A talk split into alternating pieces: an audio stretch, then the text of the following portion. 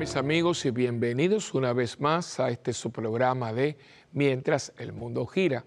Como siempre les digo, gracias por dejarme entrar en sus hogares, compartir estos temas que como siempre también les digo, espero que sean de interés.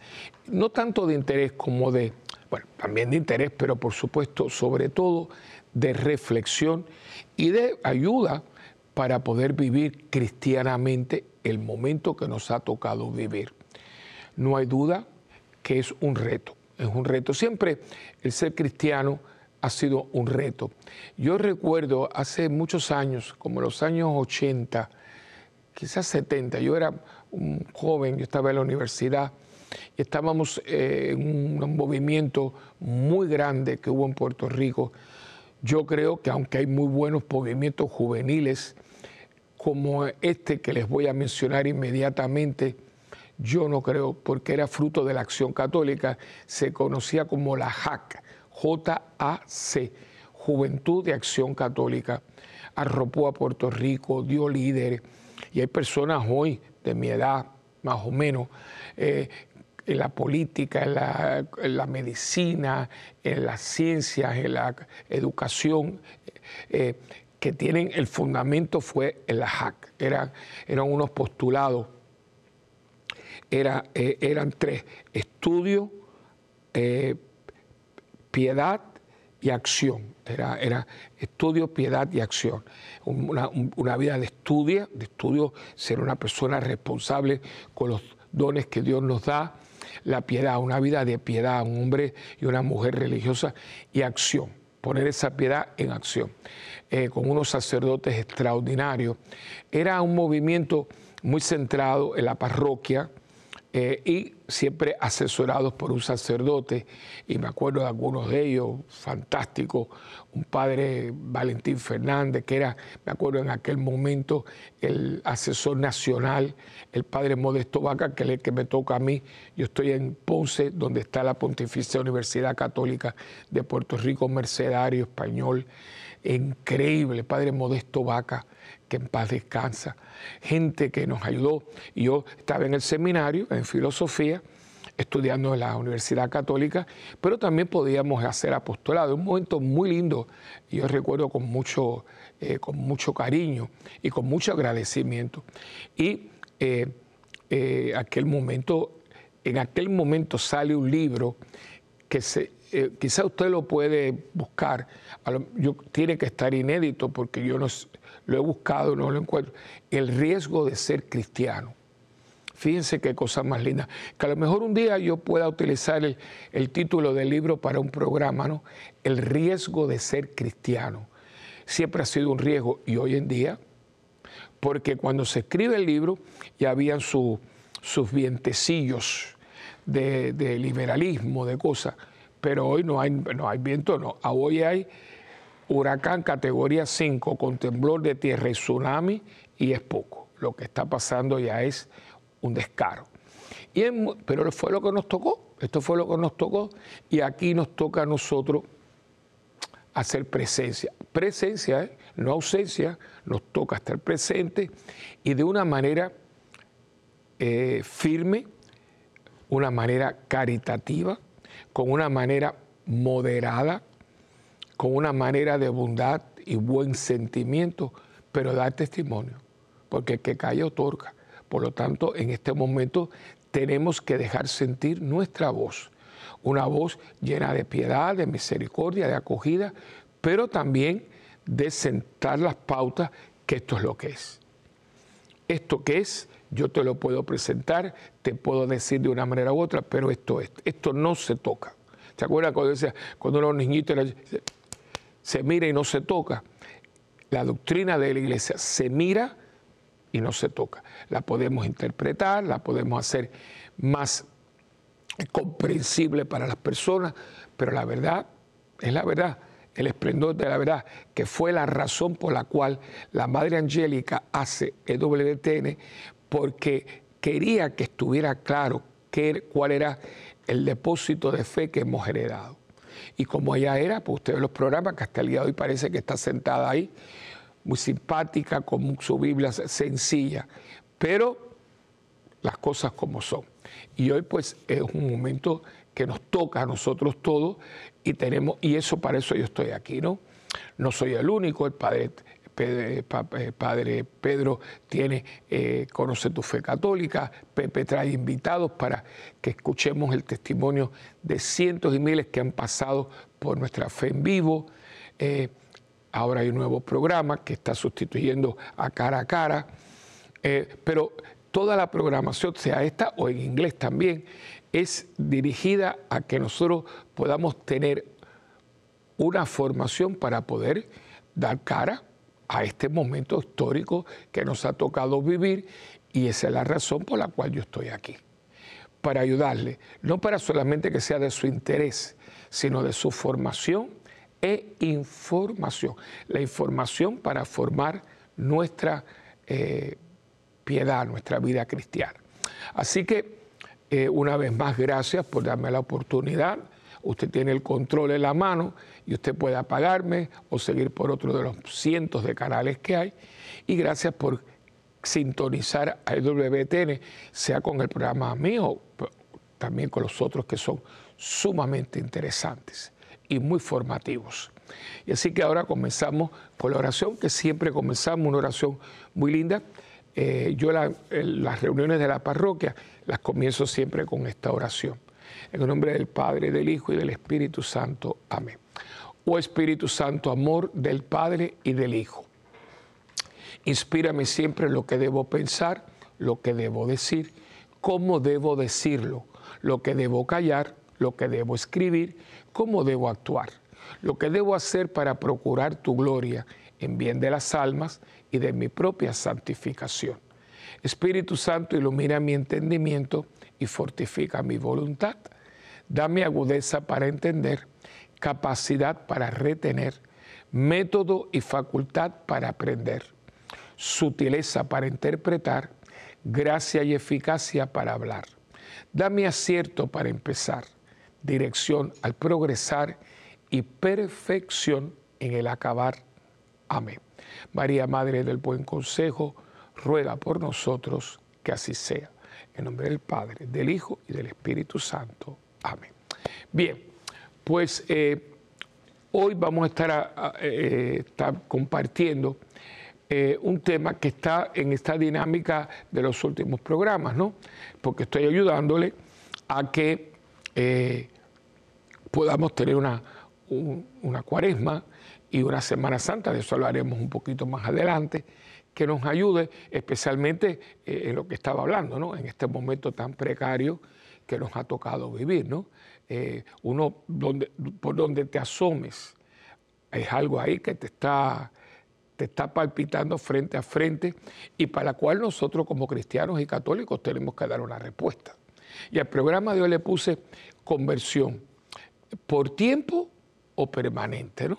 Y lo primero que hay que aclarar es eso, ¿no? Porque creo que hay un poquito de confusión. Eh, y voy a hablar de tres aspectos, porque la palabra conversión puede tener algunas connotaciones diferentes, ¿no? La primera, que por mucho tiempo uno en la escuela, vamos a, orar por las misiones, para la conversión de los pecadores, etc. Y es como si fuera algo ajeno a mí, o sea, la conversión de los paganos, la conversión de, los, de las personas que están en los lugares lejanos, etc. Y aparte sé que vale el Evangelio para que ellos se conviertan a Cristo, ¿no? al Evangelio. También uno hablaba eh, conversión y la unía precisamente a cuaresma, ¿no? La cuaresma, la conversión, la confesión, etcétera, los actos penitenciales. Y tenían mucho, cuando uno hablaba de conversión, tenía mucho eh, sonido, ¿no? A, cuaresma, ¿no? Eh, también se usa mucho en el tiempo de Adviento, pero no tanto como en cuaresma. Pero fíjense que nunca, yo creo que es generalizado, eh, cuando uno habla de conversión lo ve como algo diario. Fíjense que no, no como algo que es intrínseco a quien soy como cristiano. No, no, no, ahí no va.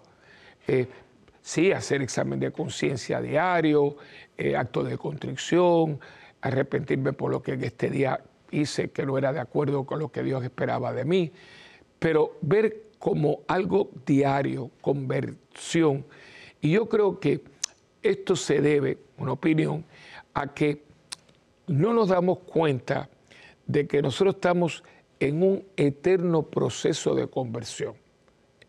Pero la pregunta es convertirme en qué? En discípulo. Ahí está, ahí está el, punto neurálgico de todo esto, ¿no? ¿Qué es lo que Cristo pensó cuando pensó en ti y pensó en mí? A ver, ¿qué, qué es lo que ustedes creen? Yo no soy eh, místico y no estoy, eh, no estoy versado, no soy una Santa Teresa ni un Santo Tomás de Aquino, pero yo creo que con el pasar del tiempo, los retiros, los estudios, el constante leerlo, escuchar a las personas, todo este cúmulo de información de una manera u otra, me, me traen a mí a, entender que si uno lee eh, las escrituras, especialmente todo lo que es el Nuevo Testamento, las cartas de Pablo, los evangelios sobre todo, uno ve una constante de Cristo discípulo, discípulo, discípulo, que no lo vamos a, cuidado de no confundirlos con apóstoles, porque los apóstoles eran discípulos que Cristo los llamó, de los discípulos sacó doce y los llamó a ser sus apóstoles, sus testigos, ¿no? Pero los discípulos eran muchos y los mandó de dos en dos. Y, y, esa era la iglesia primitiva, está hecha de discípulos. ¿De quién? Del Maestro, de Jesús, el Maestro con mayúscula, ¿no? El Dios hecho hombre. Y aquí viene, yo creo, que si usted lo entiende, usted va a darse cuenta que usted todos los días tiene que autoexaminarse, todos los días tiene que decir, hoy estoy más cerca de ser el discípulo, ¿no? La persona con quien el maestro puede identificarse. O sea, si ya es muy bonito, porque eh, esto es a nivel ya de doctorado, muchos eh, estudiantes se convierten en discípulos del profesor de tal manera que después lo siguen se llaman eh, profesor asociado, asociado al catedrático, ¿no? El catedrático tiene la cátedra. Él, si usted en la universidad, un catedrático una vez mm, mm, eh, formalizado, ¿no? Ya, ya, le dan la cátedra, él está ahí hasta que él quiera, ¿no? Eso es, la universidad es como un mundo aparte, ¿no? Tiene mucho del mundo medieval, pero no vamos a entrar en eso ahora. Pero entonces, cuando hay un estudiante que eh, eh, casi la mente del profesor lo han bebido, ¿no? Pues entonces el profesor comienza a depender de él, a darle también oportunidades y se puede convertir como profesor asociado, ¿no? Eh, que cuando no está la silla, cuando no está la cátedra, que es el catedrático, él puede dar la clase, ¿no? En esa dinámica usted se puede ver y yo también.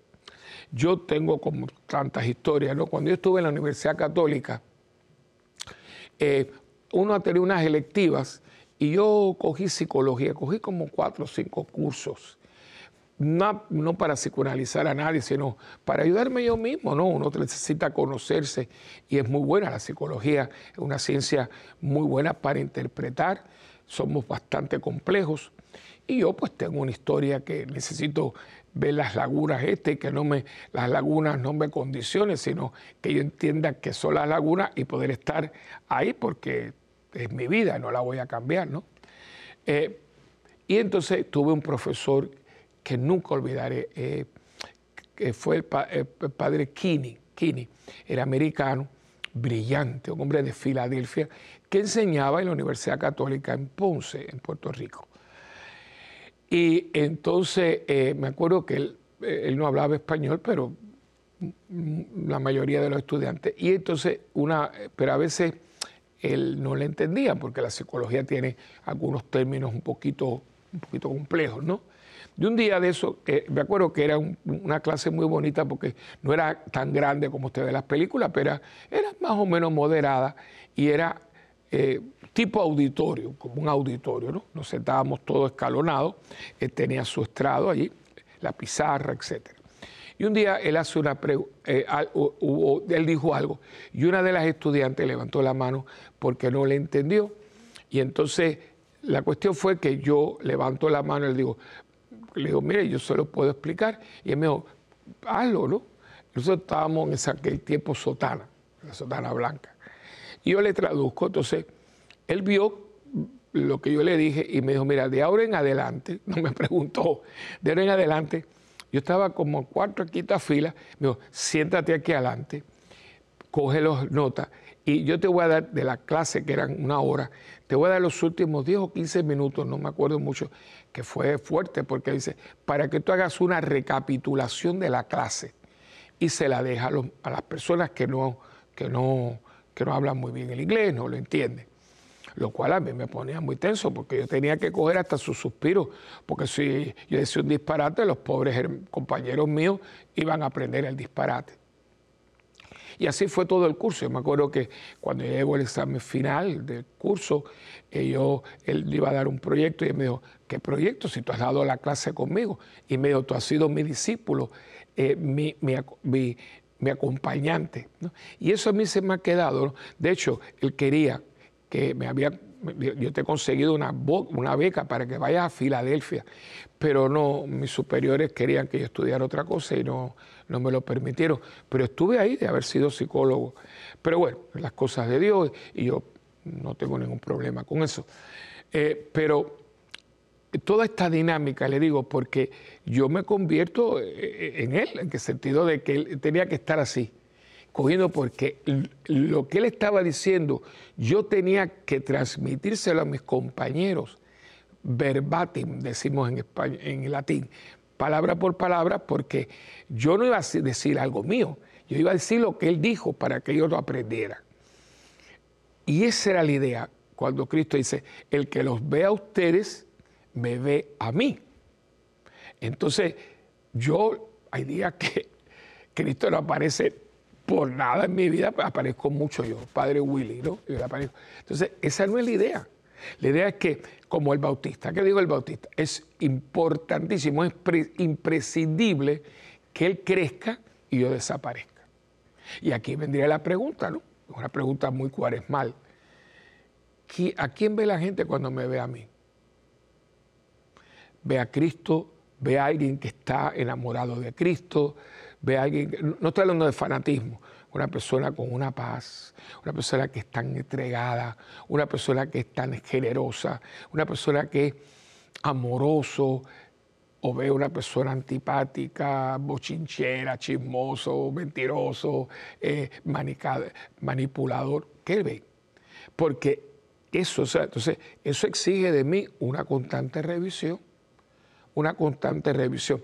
No lo tengo conmigo eh, se me quedó, no lo tengo en, la, habitación, que fue un regalo de una gran doctora, la doctora eh, Aidita Rosabal, una gran psicóloga, una gran hermana, una mujer muy fuerte. Ella ha sido discípula de los jesuitas, eh, de un sacerdote jesuita que murió muy joven, porque fundó con ella, ella Aidita y su esposo Eduardo, el padre Fernando, y con ellos él, los, va, los va formando en la espiritualidad ignaciana y forma lo que todavía existe hoy, renovación conyugal, que ha hecho un bien tremendo y ella sigue cogiendo cursos. Y hace un, creo que fue el año pasado, me regaló un librito muy interesante, está en inglés y por eso no, no lo traje, ¿no? Y es uno de los jesuitas, los jesuitas son gente brillante, como tantos sacerdotes, ¿no? Pero ellos son muy académicos también. Y, es muy interesante porque en este libro, este padre, creo que se llama, no quiero decir nombre por nombre, ahora no, no voy a decirlo, no.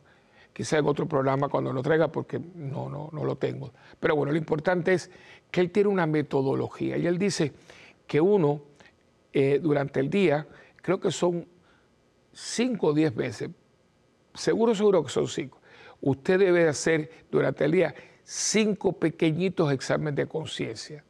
Me encanta. O sea, usted sabe que usted aquí mismo, cuando nosotros grabamos programas, pues de pronto pues hay un, hay un, aquí se llama break, ¿no? El receso entre uno y otro para los técnicos, etcétera, y por, y por código de, trabajo tiene que haber un, receso para la gente tomarse un café o algo así. Y él dice que cuando usted toma eso para ir al baño, algo, que usted haga un pequeñito examen de conciencia y se pregunta, ¿voy bien?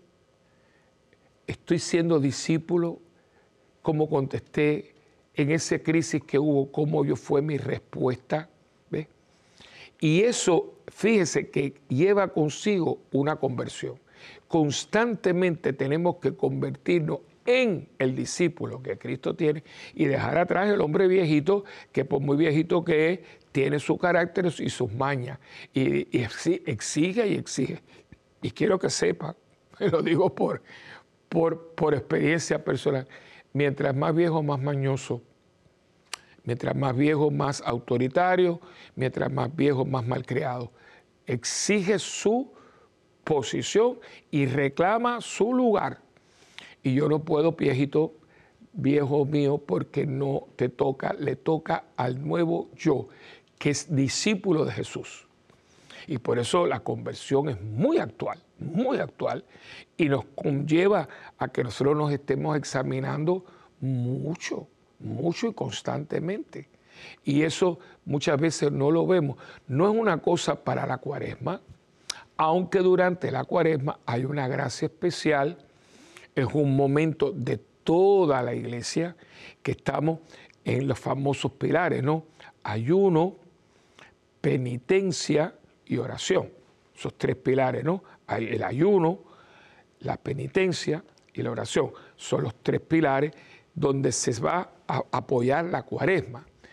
Pero aparte de eso, yo puedo ayunar durante el año, yo puedo hacer un ayuno mensual. Penitencia, yo la puedo hacer todos los días. Por ejemplo, que era una penitencia más grande que por media hora no hablar por el celular. Eh, no, yo, porque a no ser que sea, pero usted sabe que la mayoría de las llamadas que usted hace no son necesarias. Si usted está en política, usted está un médico, pero mucha gente no es, es, taca, taca, taca, taca, taca. Usted no, es, usted no es un periodista que tiene que estar ahí, ¿no? ¿Qué usted hace mirando tanta cosa? Y va a ser un sacrificio, es una tremenda penitencia hoy no estar, como dice la gente, navegando por el celular. Eh, oración, ser más orante y hacer de mi vida una oración. O sea, esto no me gusta mucho, pero Señor, yo te lo voy a ofrecer. Y usted hace de ese momento oración. Oración mental, oración vocal, oración eh, de acción. ¿no? Creo que esto puede ser todos los días, no solamente puede ser de cuaresma.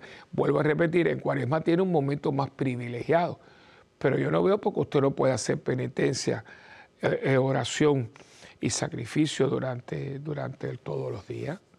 De manera que cuando me vean a mí, yo, yo, yo trate por lo menos un 50% ¿no? de ser el hombre que, Cristo quiere que yo sea, que yo sea su discípulo, que cuando me vean a mí, por lo menos vean por ahí, aunque sea borroso, pero vean a Jesucristo, ¿no? No de dónde está Cristo aquí. Y hablo de esto con todo respeto a las personas que ya son personas militantes en las parroquias, ¿no?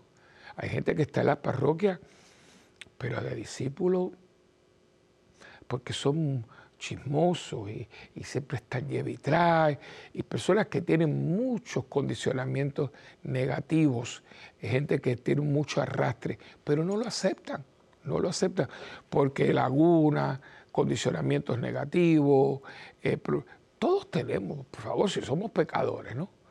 pero somos pecadores redimidos. Tampoco es para que yo me duerme en los laureles diciendo, ah, no, pobrecito yo, es que yo soy pecador. ¿Y qué estás haciendo? Porque si tú eres pecador, confiésate. O sea, eh, eh, cuidado con esto de que, porque hoy en día, no, porque Dios sabe, yo soy pecador. Claro que lo sabe, si te, lo, si te, redimió. ¿Cómo no, ¿Cómo no va a saber que somos pecadores? Ahora bien, te va a decir, si tú eres pecador, pero yo te perdoné. Y acuérdese de lo que le dice a mucha de la gente yo te perdono, pero no lo hagas más. O por lo menos trata de no caer otra vez en eso, ¿no? Entonces, muchas de nuestras comunidades, porque a veces volvemos también al tema, los convertir, hay que convertir a la gente, sí, pero ve acá, tú no eres gente, eso, yo tengo dos o tres personajes que siempre están, son las víctimas, ¿no? No, porque la gente de la parroquia, digo, ¿y tú no eres de la parroquia? Y tú no eres parte de, todo esto. O sea, cuando te dice la gente de la parroquia, hay dos cosas. O tú no eres de la parroquia y te estás eximiendo de ser parte de esta comunidad de fe, o te crees mejor que ellos, que eso es muy peligroso. No, hay que decir nosotros, nosotros, nosotros somos eh, eh, los que estamos, y tú te conviertes como me tengo que convertir yo. Eh, yo no sé si ustedes se acuerdan cuando Papa Francisco salió al balcón, eso fue muy bonito. Él dijo, y yo quiero ahora, antes de seguir, estaba haciendo el saludo, primero, primera vez que salí al balcón, él dice que a ustedes ahora oren por mí. ¿No se acuerdan de eso? Y él entonces hizo, hizo así. Y hubo un silencio. Y toda aquella plaza que estaba esperando la elección del sucesor de Pedro, toda aquella plaza en un silencio pero impresionante, estaba orando por él. ¿Y por qué? Porque hay que orar por el Papa, si todos los días los curas decimos por el Papa Francisco. O sea, eh, eh, ¿cómo te decir que no, que, no puede ser el Papa? Y al contrario, si alguien necesita mucha oración es el Papa. Porque estamos todos en vía de conversión, todos. Y no es para cuaresma, es para hoy y para mañana. Porque convertirme, vuelvo a repetir, en ese hombre y en esa mujer que Cristo ha pensado. Cristo cuando te pensó, te pensó como discípulo, no como creyente, como discípulo. Que Él pueda contar contigo, que Él te pueda decir algo y tú no lo cuestiones, que tú le des el beneficio de la duda a Cristo, que no es fácil, porque Cristo es Cristo y todo, pero es Dios. Y esta mente mía, que es así, que minúscula, minúscula, que ni con el microscopio se puede ver, entrar en la mente de Dios, esto es eh, una hormiguita en, el Océano Pacífico. Pero la hormiguita está ahí y yo estoy aquí. Entonces, uno meditando la palabra y uno escuchando la palabra y haciendo comunidad y, en un retiro y en estos mismos programas, como les decía al principio, ayudando a conformar, esa palabra es muy bonita, conformarme en el discípulo. Y en eso voy a estar, hermano, hasta que me muera. Porque el último, el último acto de, discípulo, entregar mi vida, es el momento del tránsito hacia la eternidad es un momento muy fuerte porque el malo, el final, nos va a meter un miedo y una cosa. Y no, nosotros tenemos que morir en paz porque nosotros vamos hacia Dios. Hacia Dios, vamos hacia Dios. Estamos en camino y en ese momento ya voy a terminar, a llegar a estar en los brazos del mismo Dios. Bueno, vamos ahora a una pequeñita pausa, venimos enseguida con el texto y siguiendo con este tema, ¿no? Cuaresma, por un momento o siempre. Por siempre. Venimos enseguida.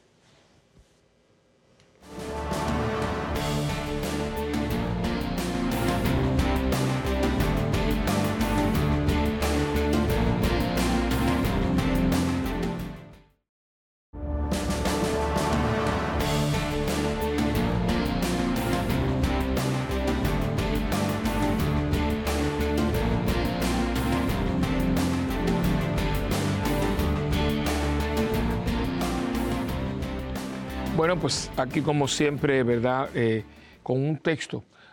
No es el único, ¿eh? yo tengo este texto, pues usted quizá pueda encontrar uno mejor. Yo les doy uno para que, como él abra, le abra el apetito.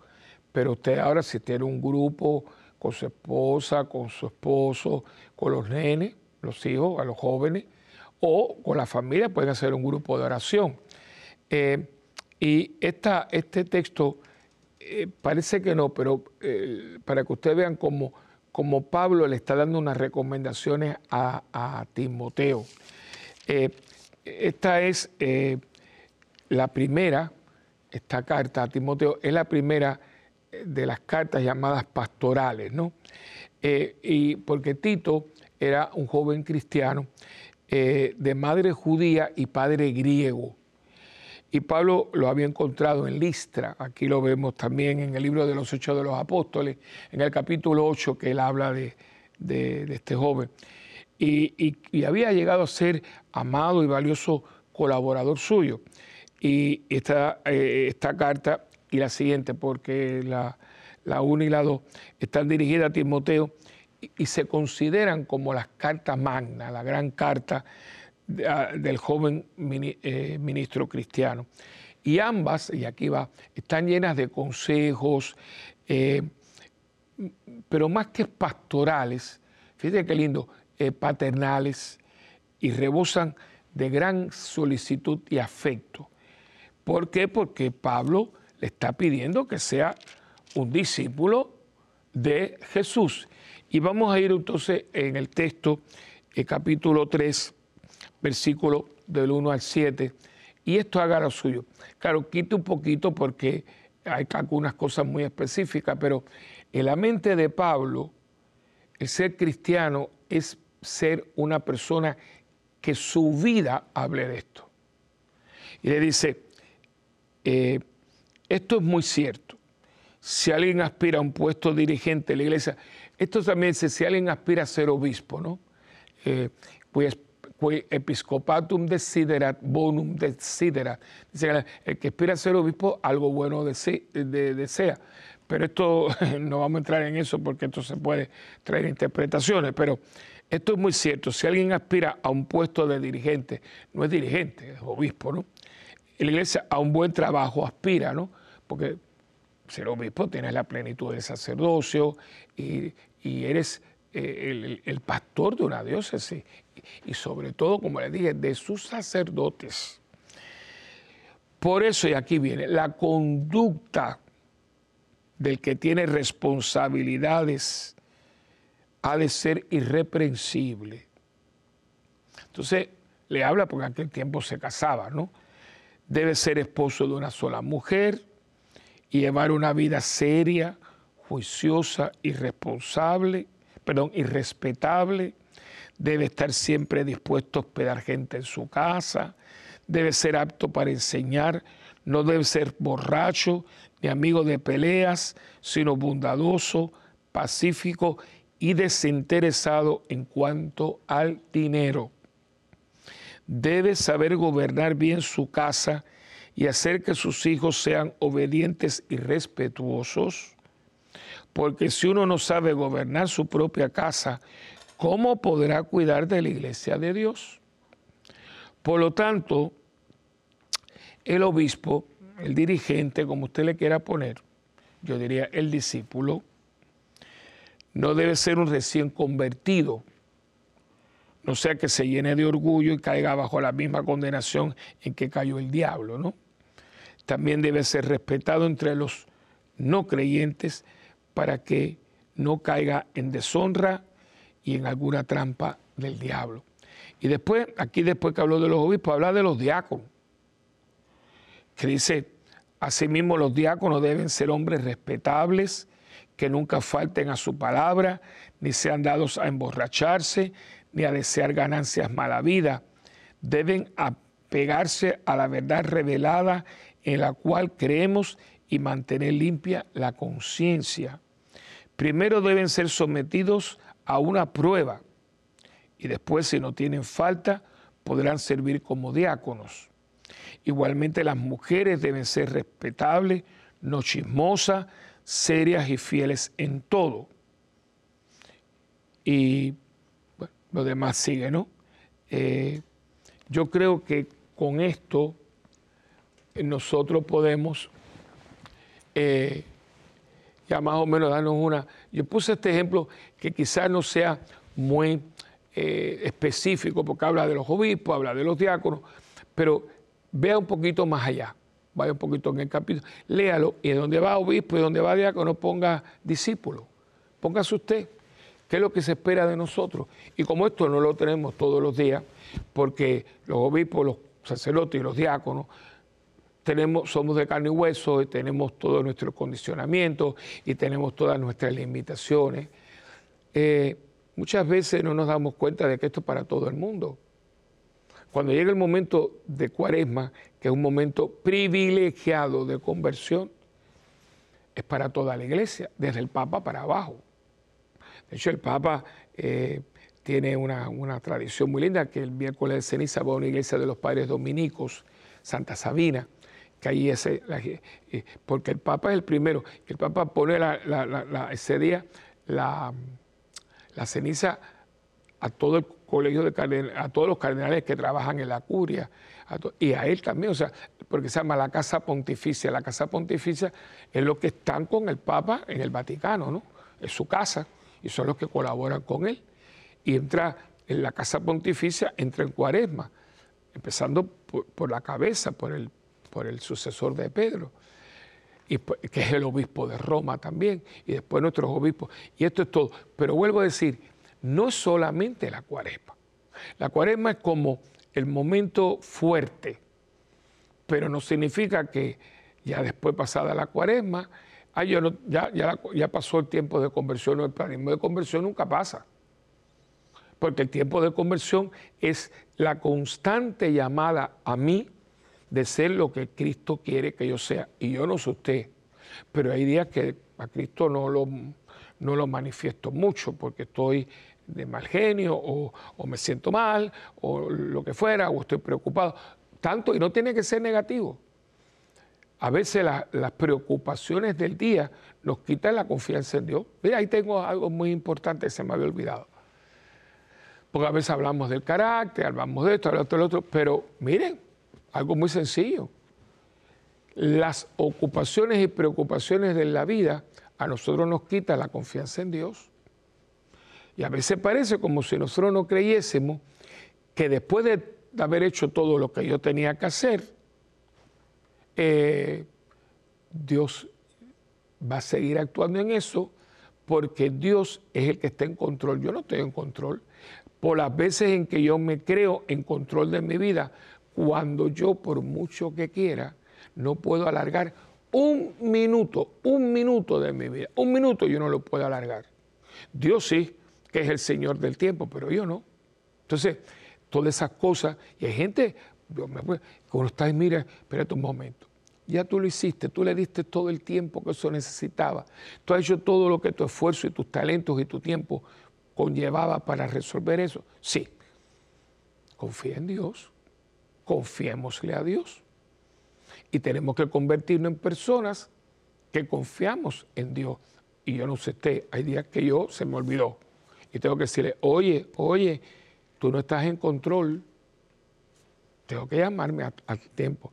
Otra gente que son muy eh, compulsivas, ¿no? Y dale, suave, ya está bueno, ya se lo dijiste. No lo repitas. Hay gente que es muy, muy pituita. Hay gente que tiene que hacerlo por su trabajo, ¿no? Por ejemplo, una secretaria ejecutiva, pero tampoco puede estar con... Mire, jefe, me imagino que decía, ya me lo dijiste, que tengo un almuerzo a las dos, pero no puede estar cada... ¿Cuál es el almuerzo? Digo, un momento, tampoco. Y, ay, pero son tonterías. No, no, un momentito, que son esas tonterías, tonterías las que a nosotros no nos dejan ser la persona que Dios quiere que seamos. Serena, gente serena, tranquila, no irresponsable, no pasiva, sino persona serena, una persona serena. Ya todo lo hice, ahora no está en mí. Tranquilo, tranquilo. Los muchachos dicen cool, ¿no? Frío, tranquilo. Y yo, usted, hay gente que, por ejemplo, yo soy un carácter muy apasionado. Y, no, yo me, espérate, decelérate que baja mucha velocidad. Y son cosas que van a nosotros atenuándonos, formándonos, eh, asemejándonos a Jesús. Eso es lo que es el tiempo eh, de, conversión. No cuaresma, adviento cuaresma y tiempo ordinario. Siempre. Y si usted todos los evangelios, que yo digo que el, el tiempo ordinario de ordinario no tiene nada, porque es extraordinario. Ahí nos habla muchísimo. Cuando dice, pero de que ustedes se preocupan. Si ustedes quisieran, no le puede ni, crecer un pelo a la cabeza. Y miren las aves del cielo y miren los lirios del campo. Y es precioso lo que dice, que no quita la responsabilidad mía, ¿eh? Pero hay personas que están en un constante ajoro y una cosa, y dice, pero por favor, y yo no puedo seguir como estoy. Claro, y aquí hay cosas muy serias. Hay personas que tienen grandes, no quiero decir defectos, pero eh, personas que tienen grandes lagunas, personas que inclusive necesitan ayuda de un sacerdote, director espiritual, de un buen psicólogo cristiano, de una persona que sea especialista en la conducta humana, porque es como el hombre que, que se ha divorciado cinco veces y todas las mujeres son malas. Y ven acá, y tú no te puedes preguntar que, a ver si en vez de la mujer eres tú. No, no, yo no sé. Pero ven acá, cinco divorcios y todas las cinco fueron malas. ¿Y tú quién eres? San José. O sea, eso es soberbia, eso es orgullo. Y aunque estemos en un tiempo ordinario, tienes que convertirte de esa persona en otra persona más humilde y decir, no, yo, yo soy, yo soy el que he provocado todas estas relaciones frustradas. O sea, eh, y, hay gente, yo tengo personas, por ejemplo, eh, que tú le, le señalas y no te hacen caso, no te hacen caso. Tan sencillo como, por ejemplo, si usted es una persona que tiene defectos en el oído y usted grita al hablar. Miren, ah, mira, mira, por favor, no hables tan alto. Ah. Pero si el hermano te está señalando algo, y no, no, no, porque a mí yo soy así. Cuando usted dice que yo soy así y usted no debe ser así, usted está negando la posibilidad de conversión. Y si usted está negando la posibilidad de conversión, ¿cómo usted va a ser la persona, el discípulo que Cristo espera que usted sea? Esto es muy serio. Nosotros nunca podemos decir yo soy así, porque yo, yo, yo no voy a hablar de usted, voy a hablar de mí. Yo soy así, pero yo siendo así no soy grato a Dios porque todavía no soy la persona, aunque sea cura y monseñor, no soy la persona que todavía Cristo quiere que yo sea. Por lo tanto, yo estoy en proceso de, y por tanto, todos los días yo termino con un examen de conciencia, porque, y lo digo, Señor, por lo que yo hice hoy de bueno, que lo hiciste tú en mí, gracias por todos los disparates y las cosas que yo hice, que no te reflejé, perdóname. Y mañana, mañana, ayúdame a ser mejor, a ser más tú en este mundo que me ha tocado vivir. Es decir, mañana conviérteme más en ti. Y esto no es un periodo, esto es todo un tiempo, esto es toda la vida, esto es toda la vida. Y qué lindo, porque cuando usted está en ese proceso de conversión, la gente lo va viendo. Que es por eso que a la gente le encanta hoy oír los testimonios, ¿no? No, porque yo era alcohólico, yo era drogadicto, yo era así, yo era así. Pero cuidado con los testimonios, ¿eh? Porque hoy lo decía en la carta Timoteo Pablo, cuidado con los recién convertidos. ¿Saben por qué?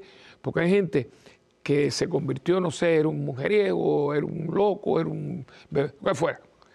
Y, hubo un milagro, un milagro grande, ¿no? Pero después de eso, se quedó ahí. Entonces, muchas veces nosotros hacemos algo que no debemos. Eh, los retiros. Ah, invitemos a fulano para que dé estos testimonios. Pero ven acá, ¿cuántas veces fulano ha dado el testimonio? Y pregunto, ¿eso fue cuándo? Hace 10 años. ¿Y cuál es, cuál es la última conversión? Porque se convirtió del alcoholismo hace 10 años y de aquí para acá no ha habido otra conversión. Volvemos a oírlo de lo mismo. Porque yo me convertí en aquel entonces de alcohólico a una persona sobria y, normal. Pero después de eso empezó mi vida cristiana, me comprometí, me casé por la iglesia, eh, eh, eh, me he hecho asiduo a la Eucaristía. Ha habido una conversión continua, no que yo ya hice aquello y sigo con lo mismo. Porque hay gente que, y, hay, y los encuentro, dice, Padre, yo, si usted me invita, yo voy, pero yo no voy a dar el testimonio quizás haga una pequeña referencia, porque yo tengo que dar testimonio de otras cosas en las que yo me he convertido, que tenía que convertirme, y que el alcohol no dejó que yo me convirtiera de ellas, para el bien, para ser el hombre y la mujer cristiano que yo tenía que ser. Van entendiendo un poquito, porque hay gente que se estancó y vuelve con lo mismo, y vuelve con lo mismo. Claro, fue, era muy fuerte, pero aquello aquello, lo que fuera, aquel vicio, no dejaba que yo me convirtiera de otras cosas. Porque como yo estaba en el vicio, Yo no iba a misa, yo no comulgaba, yo no hacía bien a nadie, yo me gastaba todo el dinero que era responsabilidad para con los míos, yo hacía sufrir a los demás. Mire todo lo que había. Por lo tanto, una vez que ya yo no tomo, he arreglado todo esto, soy más generoso, me comprometo más, porque hay gente, fíjense, en el alcoholismo sucede, que hay gente que deja de tomar, pero no cambia el carácter. Es el carácter de alcohólico. Eso te lo dicen a ti cuando tú vas a Alcohólicos Anónimos, uno coge la charla, uno está, porque esto es todo, todo es increíble. Los 10 pasos son muy importantes porque eso fue una revelación que el Señor le conoció, que le concedió al hombre que, que formaliza, ¿no? Y que esos 10 pasos ahora se utilizan para muchísimas otras adicciones.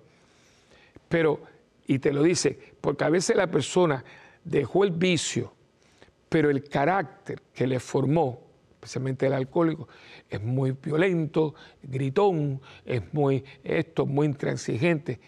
Pero hay que convertirse de eso también, porque esos son los rezagos de la tormenta y hay que convertirse de eso. Yo, eso sí que nunca lo he oído, que aquí decía, mire, yo voy a dar el testimonio hoy de cómo yo me convertí de aquella persona que después de haber dejado el alcoholismo, la adicción al alcohol, era una persona muy áspera. Y yo me fui convirtiendo en un hombre amoroso. Ah, ahora sí, porque verdaderamente hubo una tremenda conversión, no solamente de las bebidas alcohólicas, sino de todo ese bagaje que vino con el alcohol. La persona alcohólica, pobrecita, que es una enfermedad, irresponsable, mentiroso, manipulador, agresivo, abusador. Entonces hay que, hay que convertirse de todo eso, no solamente dejar la botella, ¿no? Y hablo del alcoholismo, pero hablo de las drogas, y hablo de tantas otras cosas, la lujuria, y hablo de, del egoísmo y la gente agresiva, la gente que, hay gente que es asiva, hay gente que es mentirosa compulsiva horrible. Hay gente que te dice mentiras, pero por montones. Y no, y, es que todos nosotros, el que no tiene una cosa, tiene la otra. En Puerto Rico hay una, hay una frase que es un poquito, no es sucia, ¿no? pero el que no, el que no tiene minga tiene mandinga, ¿no? El que no tiene una cosa. Y por eso es constantemente. Porque cuando tú crees que, hacer, que estás repellando este hueco aquí, ¡pam! se rompió la tubería del baño. Entonces, tenemos que estar conscientes, y eso es una labor de conversión toda la vida. Claro, vuelvo a repetir que en Adviento, de una manera, en Cuaresma de otra, especialmente en la Cuaresma, hay una gracia para toda la iglesia de ayudarnos a, hacer el autoexamen. Hay muchos retiros, hay muchos medios, hay lecturas penitenciales, ¿no? Pero eso no es un paréntesis, eso es un momento privilegiado de gracia para la iglesia, para prepararnos a la gran Semana Mayor, la Semana Santa, ¿no? Para celebrar la Pascua, que es la liberación total de la muerte, de las cadenas de la muerte que nos tenían hasta aquí. Pero eh, todos los días conversión, todos los días. Y yo le pido a Dios por ustedes y por mí, porque la iglesia necesita conversión constantemente nosotros como clérigo, también como hombre y miembros de nuestra familia, porque yo no soy cura, pero espérate acá, el cura no es un hombre y no está en una familia y no tiene amistades y no es una persona de carne y hueso. O sea, como, hombre, como cristiano, como católico, como miembro de una familia con una historia personal, como sacerdote. Y eso constantemente uno tiene que estar arriba de uno, porque no hay dos sacerdotes iguales como no hay dos matrimonios iguales, como no hay dos personas iguales, como usted tiene tres hijos, ninguno son iguales. Entonces, si usted se pone a tomar esto en serio, todos los días, todos los días usted se baña. Esperamos que así sea. Y todos los días usted se lava los dientes, inclusive. Uno debe lavarse los dientes cuatro veces al día. Cuatro veces, sí. Al, al despertarse, después del almuerzo y la cena y al acostarse para una buena higiene dental. Ay, pero yo no me lavé los dientes por la mañana, pero tú no has comido. Y es muy bueno, no solamente para la dentadura, sino para, para el aliento. son cosas de higiene, de higiene vocal, higiene corporal y la higiene espiritual. Y así como todo esto lo hacemos todos los días, hay que mirar para adentro, hay que examinarse, porque la conversión es parte integral de la vida de un cristiano. Hasta el final, cuando se termine, esperemos que nos hayamos convertidos en el hombre y la mujer que Cristo esperaba. Si no estaba el producto terminado, por lo menos estaba casi terminado. Pero ¿sabe qué? Dígale, dígale al Señor lo que yo pienso decirle, Señor, yo traté. Yo traté, de verdad que traté. Y como Él ve lo que ni tú y yo podemos ver en nosotros, Él va a decir, yo lo sé.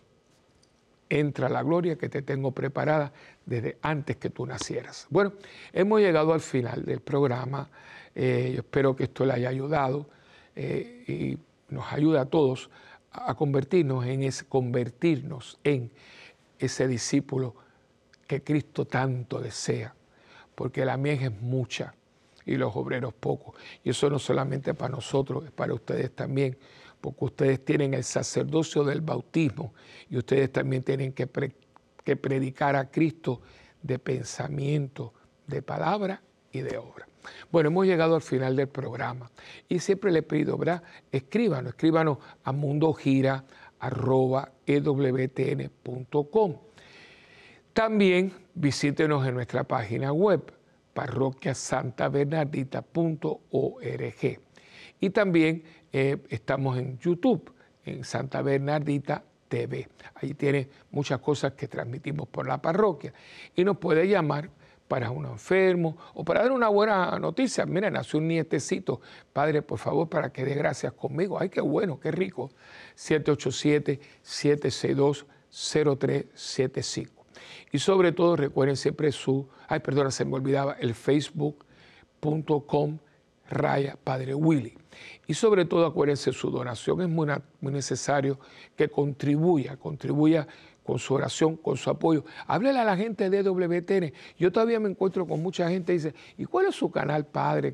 Digo, ¿cómo es posible? Porque a veces nos quedamos con la información. Y un día digo, ay, mira, ven para que ve el programa este y el otro. No el mío solamente, muchísimo. Y la gente, ay, yo no sabía. Hoy muchísima gente tiene el cable y tiene todo, ¿no? Así que y, usted promuévalo, promueva, promueve el canal. Aquí también puede conseguir libros, puede conseguir artículos.